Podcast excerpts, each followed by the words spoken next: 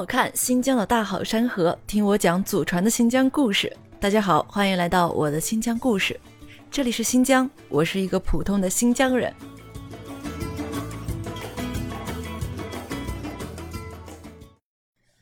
做这个专题的时候，我想起早前在喜马拉雅上认识的一位朋友，跟我说新疆一直是他心驰神往的地方，问我来新疆会不会有高原反应。可能很多想来新疆玩的人都有这样的疑问。去新疆旅游会不会有高原反应？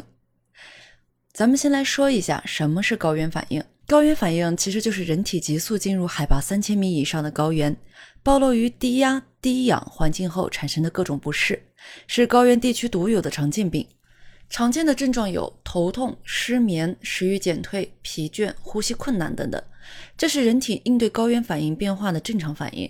一般情况下，一到两天可自行消除。然后我们再来了解一下新疆地理。新疆地形属于高山加盆地，按照中国地势划分，属于第二阶梯，同甘肃、陕西、云南、贵州等地一样。新疆的平均海拔其实也才只有九百米，所以不用太担心有什么高原反应。新疆以天山为界。天山以北为北疆，天山以南为南疆。去北疆看风景的话，像喀纳斯、天山天池、那拉提、赛里木湖等这些北疆主要的景点，海拔都在两千米左右，是完全不用担心高原反应的。那如果是去南疆，像喀什古城、天山神秘大峡谷、柯尔克孜千佛洞这些景区啊，海拔也不过就只有一千五百米上下，所以综上所述，基本是不用担心高原反应的。说到基本，就一定有例外，那就是被誉为万山之祖的帕米尔高原。帕米尔高原上冰川纵横，雪峰遍布，峡谷、湖泊、草原、冰川在这里次第舒展，高原造就的景色其实也是无可替代的壮美。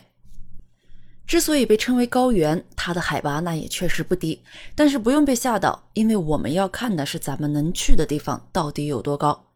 帕米尔高原上的主要景点。白沙湖、石头城、卡拉库勒湖、盘龙古道这些地方的海拔大约是三千到四千米。网上有很多人说帕米尔高原因为湿地多，所以就没有高原反应。这个说法从某种层面来说啊是没有问题的，但没有任何数据支撑这样的结论，所以我只能说不够严谨。就像我去年上帕米尔高原的时候，因为实在太激动了，所以掉以轻心，没有好好落实导游大哥的叮嘱，确实是吃到了点高原反应的苦。下面就让我们来讲一讲上帕米尔您需要注意的事项。毕竟保持健康的状况，才能更好的欣赏这难得一见的美景，不是吗？